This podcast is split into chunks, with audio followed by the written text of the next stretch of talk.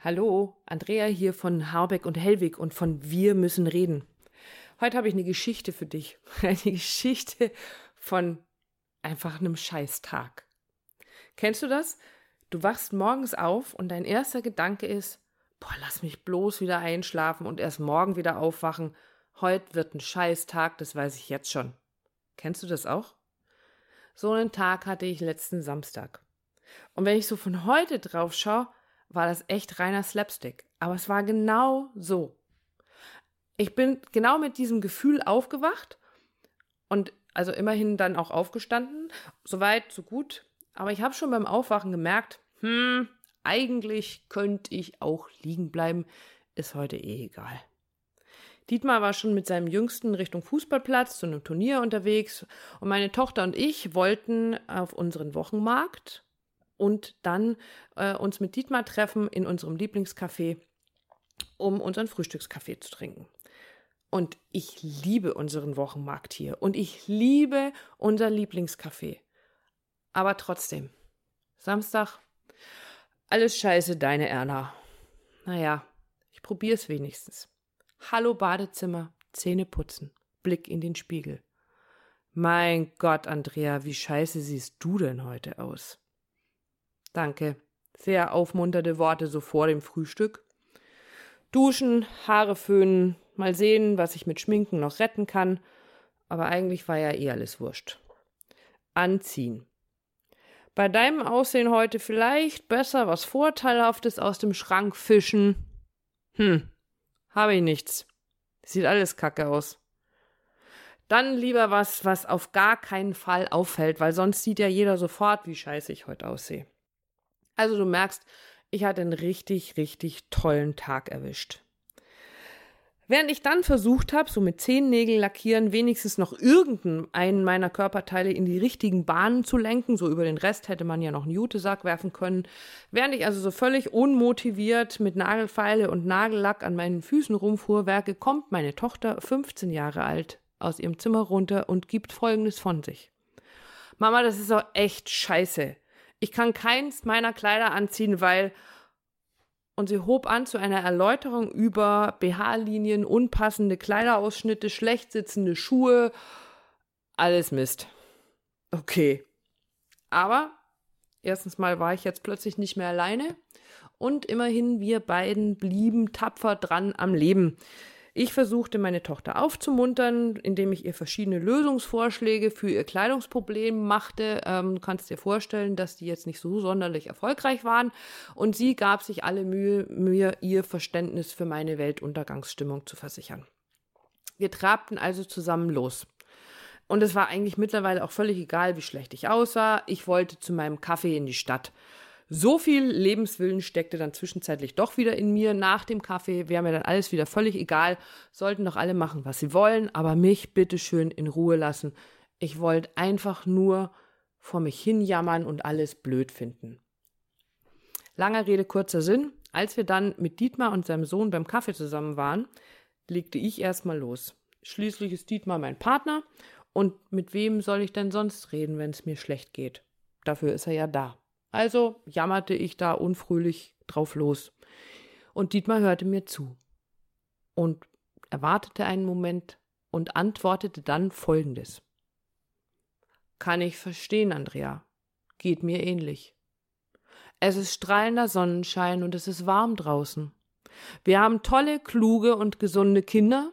Wir haben gerade einen leckeren Kaffee vor uns stehen. Neben mir sitzt eine wunderschöne Frau und heute Nachmittag kommen ein paar tolle Menschen zu einem Workshop zu uns. Pause. Er hatte ja recht. Also, bis auf das mit dieser schönen Frau, die kannte ich nicht. Ähm, aber sonst war doch wirklich alles gut. Also, was war bitteschön passiert? Was war heute los? Hatte mir gestern Abend irgendjemand was ins Wasser gekippt, das mich über Nacht zum galoppierenden Die Welt ist voll doof Monster hatte mutieren lassen? Ich kam einfach nicht dahinter. Ich wusste, dass Dietmar recht hatte, und trotzdem kam ich nicht wirklich raus aus diesem Loch. Und dann kamen sie auch schon die Sprüche. Glücklich sein ist eine Entscheidung, heißt es. Und vor gut einer Woche hatten wir ja noch mit 800 Menschen in einem Riesensaal gestanden und uns mit einem Schnipp von unserem Lower Self in unser Higher Self geschnippt. Und äh, Vera Birkenbiel sagte mal, grinst dir 60 Sekunden im Spiegel ins Gesicht, dann bleibt dir nichts anderes übrig, als wieder gut drauf zu sein. Also das musste doch irgendwie funktionieren.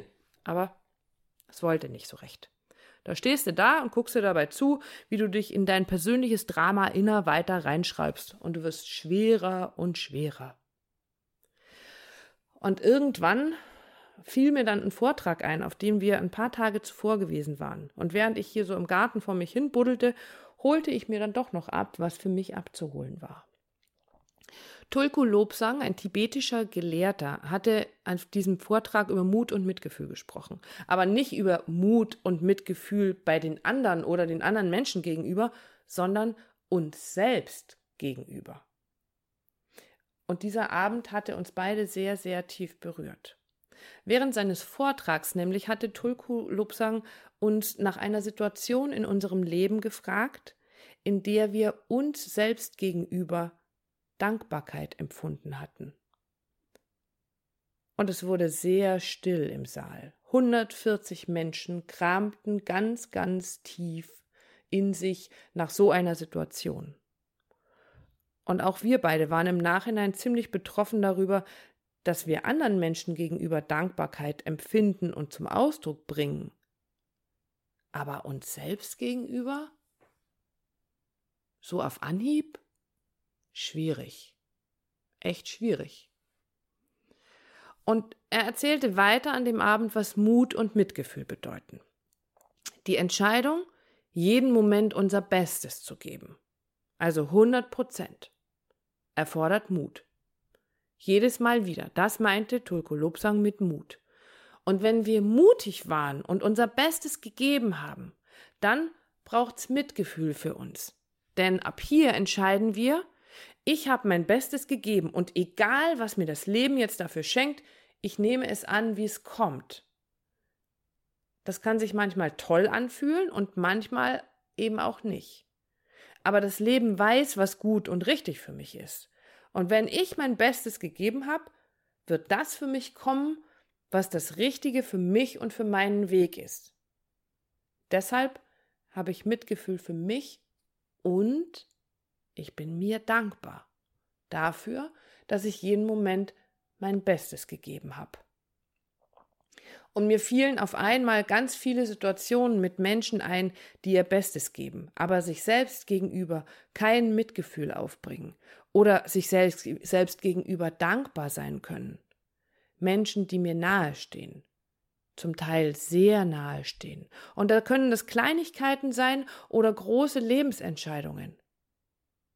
Ist völlig egal. Sie geben ihr Bestes, das Beste, was sie gerade geben können, also ihre 100 Prozent. Aber sie bedanken sich nicht bei sich selbst dafür. Sie haben kein Mitgefühl für sich selbst. Sie glauben ihrem Ego, das ihnen erzählt, dass sie nicht gut genug sind, sich nicht genug angestrengt haben und noch viel mehr an sich arbeiten müssen. Aber sie haben ihr Bestes gegeben. Und jetzt schau mal auf deine Beziehung. Und zwar meine ich damit all deine Beziehungen. Guck da mal hin. Fang mal bei deinem Partner und bei dir an. Gibst du 100% in deiner Beziehung? 100% dafür, dass dein Partner mit dir glücklich ist? Und glaubst du, dass dein Partner 100% gibt? Und jetzt stopp. Was sind denn deiner Meinung nach 100%? 100% sind immer das Beste, was du oder dein Partner in diesem Moment gerade imstande ist zu geben. Das sind 100 Prozent. Also alles. Und immer. Und wenn du jetzt davon ausgehen kannst, dass dein Partner und du immer alles gebt, was ihr gerade zu geben imstande seid, wie fühlt sich denn das an? Darf da dann ein bisschen Dankbarkeit hochkommen? Darüber, wie schön das ist, dass du einen Menschen neben dir hast, der 100 Prozent für dich gibt? Und Dankbarkeit dafür, wie schön es ist, dass du 100 Prozent für den Menschen neben dir gibst. Kannst du Danke sagen? Deinem Partner? und vor allem dir? Was das jetzt alles mit meinem schlechten Tag zu tun hatte? Ich hatte seit Wochen und Monaten in so vielen Bereichen meine 100 Prozent gegeben. Ich war echt mutig gewesen. Aber ich war mir nicht dankbar dafür. Ich hatte kein Mitgefühl für mich selbst. Es war einfach immer noch nicht genug. Ich war nicht genug. Ich war nicht schnell genug, ich war nicht kreativ genug, ich war nicht sexy genug, nicht schlank genug, nicht blond genug, nicht effektiv genug und so weiter und so weiter und so weiter. Selbst als der Mensch, der mir so nah ist wie sonst niemand, mir all das vor Augen führte, war die Stimme in mir lauter, die immer wieder sagte, hm, ja, aber. Letztendlich war es die Erinnerung an diesen Vortrag, die den Schlüssel umdrehte. Und meinen Workshop-Teilnehmern oder meinen Klienten, die ich begleite, erzähle ich immer davon, dass jeder Mensch für seine Themen einen anderen Schlüssel braucht und dass auch nicht jeder Schlüssel in jedes Schloss passt. Und dieses Mal für mich waren es ein Vortrag, ein jämmerlicher Tagesstart mit ganz klaren Opfertendenzen, ein Jammergespräch mit meinem geliebten Herzensmenschen, seine klaren und liebevollen Antworten auf mein Gejammer und schließlich dann natürlich die Selbstreflexion, das Achtsamsein mit mir selbst. Da war eine Tür also echt fünffach verschlossen gewesen. Da hatte mein Ego mal ganze Arbeit geleistet, damit bloß keine Erleichterung oder auch Erleuchtung reinkommen konnte. Echt krass. Irgendwie so, als ob ich mich vor Einbrechern hätte schützen müssen. Einbrecher, die mir Eigenliebe, Lebenslust, Lebensfreude, Dankbarkeit, Mut und Mitgefühl in mein Leben werfen wollten. Und dieser Anteil in mir wollte das verhindern. Danke, lieber Einbrecher. Danke, lieber Tulko Lobsang, für deinen berührenden Vortrag. Danke, lieber Dietmar, für unsere besondere Verabredung und deine unendlich große Liebe. Danke, liebes Gejammer, dass das alles in Gang gesetzt hat. Und danke an mich, dass ich mich darauf eingelassen und wieder mal was erkannt habe. Danke. Und jetzt dank du dir doch mal. Und vielleicht kannst du auch deinem Partner danken. Für seine 100 Prozent in eurer Beziehung. Dafür, dass er oder sie jeden Moment das Beste gibt, zu dem er im Moment imstande ist. Darauf darf eure Partnerschaft aufbauen. Das ist ein tolles Fundament. 100 Prozent. 100 Prozent in deiner Beziehung. 100 Prozent von deinen Arbeitskollegen. 100 Prozent von deinem Chef. 100 Prozent von deinen Angestellten. 100 Prozent von deinen Kindern. 100 Prozent von deinen Geschäftspartnern. Und 100 Prozent von dir. Wenn du davon ausgehen kannst und es fühlen kannst, dass jeder jeden Moment sein Bestes gibt, dann kannst du vertrauen. Und Vertrauen ist immer eine gute Basis, weil Vertrauen schafft Sicherheit. Und wenn du dich sicher fühlen kannst, dann fühlst du dich frei. Und wenn du dich frei fühlen kannst, dann kannst du wieder großzügig und wohlwollend den Menschen in der Welt gegenüber sein. Und damit hast du schon wieder einen positiven Kreislauf in Gang gesetzt. Und wer ein paar Podcasts gehört hat, der weiß, wie sehr ich auf so positive Kreisläufe stehe. Also hast du wieder so einen positiven Kreislauf. Ein Kreislauf, der alle deine Beziehungen bereichert und sie erleichtern kann. Einfach, weil du dir dankbar bist. Mutig und mit Mitgefühl deinen Weg gehst mit deinen 100 Prozent. Danke. Es ist schön, dass es dich gibt. Bis zum nächsten Mal. Deine Andrea. Mach's gut.